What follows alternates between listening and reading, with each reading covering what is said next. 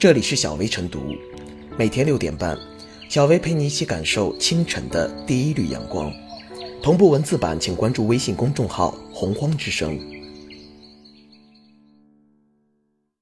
本期导言：二十年前被老师看不起欺负，二十年后再打回去。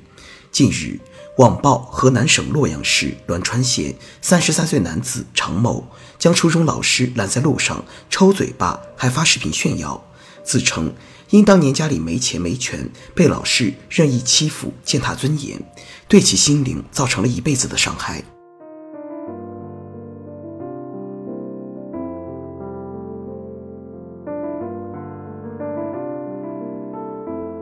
二十年后拦路删老师，并不能找回失去的尊严。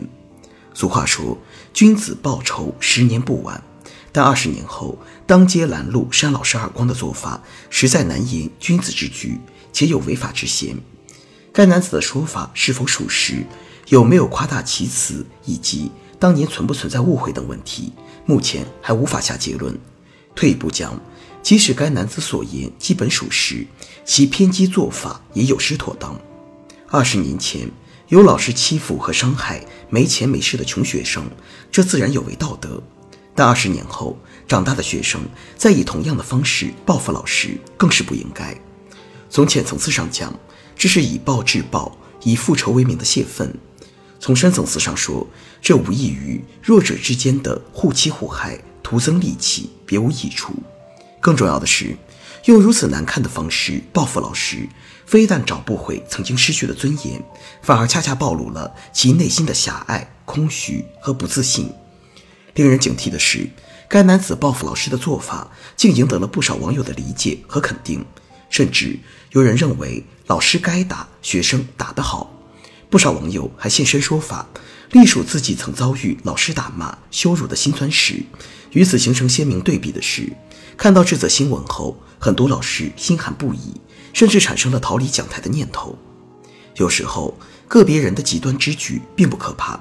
可怕的是，众多网友无原则、非理性的附和，这对教师群体来说是不公平的，也会对教育带来伤害。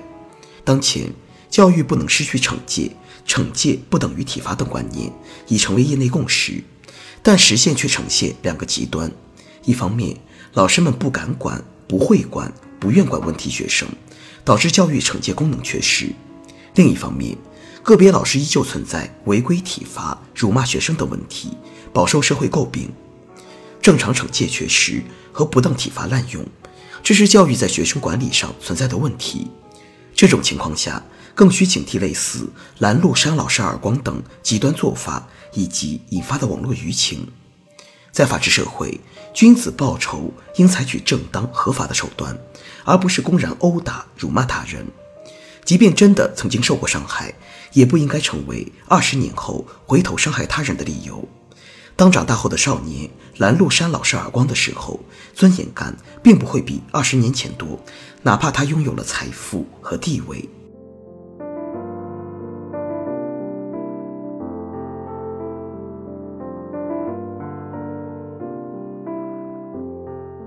拦路打老师引争议。构建健康师生关系，任重道远。因为一直未能走出当年老师暴力对待自己所留下的心理阴影，二十年后，学生在街头向老师举起了拳头，施加报复。的确，如当事双方的家属所言，这起事件无论从哪一方来看，都没有真正的赢家，都可以说是受害者。尽管是老生常谈，但谈论这起事件之前，一个价值前提还是不容动摇。那就是当街暴力对待他者，无论对方是谁，都不值得喝彩。打人者为自己的行为付出法律代价，这是完全可以预期的后果。当然，具体该如何处罚，应该严格依据法律。但此事所引发的更大争议，亦或说是复杂性，恰恰在法律的是非判断之外。比如，有针锋相对的声音表示反对学生暴力暴打老师。那么，老师当年对学生施加的暴力，难道就可以原谅吗？事实上，从目前常某的自述和其同学的表述来看，常某因老师的暴力对待所留下的心理阴影，可能比一般人想象的还要大。如他不止一次对朋友透露过这种伤害。打人过程中也表示，这口气憋了十几年，每年想起来我都会做噩梦。而在另一个角度，学生处理这种伤害的方式是以暴力来报答，也未尝不是当年暴力教育所结下的恶果。就这点来看，当地教育部门同时启动对被打老师的师德调查，这对当年被伤害的学生而言，也是一种必要的创伤修复。大人视频曝光后，当事双方都被推入了标签化的解读之中。从媒体的调查报道看，这对师生的真实人格面相在现实中要丰富得多。学生常某在网上成了暴徒，但在现实中其实是好人。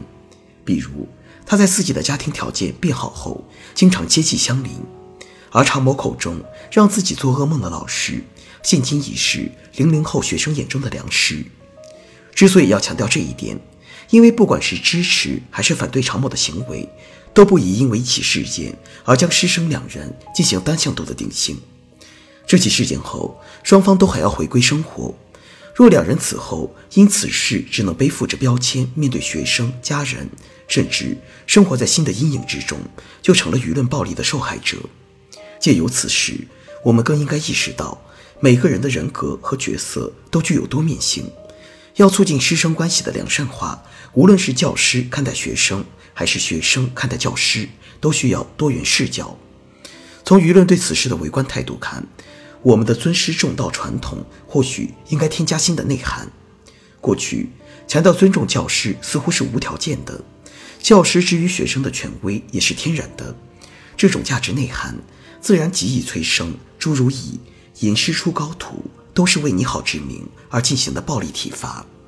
这起事件中，不少人对于暴力报答表示理解，未必是声援暴力本身，而是加入了教师和学生的人格上应该平等的价值诉求。这一点对我们当下的教育方法和理念应有所启示。一名学生因为年少时可能遭受的暴力对待，在二十年后依然要寻求暴力报答的出口。这或许说明我们仍低估了教育暴力的伤害。如何帮这部分受伤害者的心灵得到疏解，不应该忽视。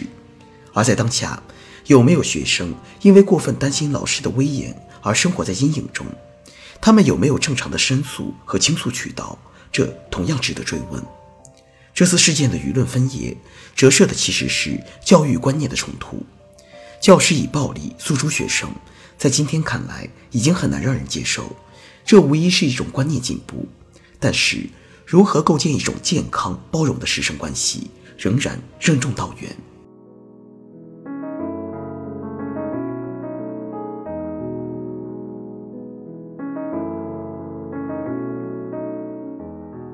最后是小薇复言：小时候你对我很凶，长大后我就删了你。如果让这种以师生彼此肌肉力量消长为基础的冤冤相报扩展开来，最终将败坏整个社会的公序良俗，致使社会失纲无序。不过，这起事件的发生，也为我们对师生关系、对教育问题的思考提供了一次契机。在对常某的行为进行谴责的同时，更不能忽视体罚学生可能带来的更多问题。显然，这样的事情。必须要从源头避免发生，而万一发生了，遭受体罚的学生可以通过学校内部的渠道来反映问题，维护自己的正当权益。另外，学生还应该得到相应的心理辅导与救助，使得他们顺利从身体伤害、心理阴影中走出来。如此，方能让二十年后当街打老师这样的事件不再出现。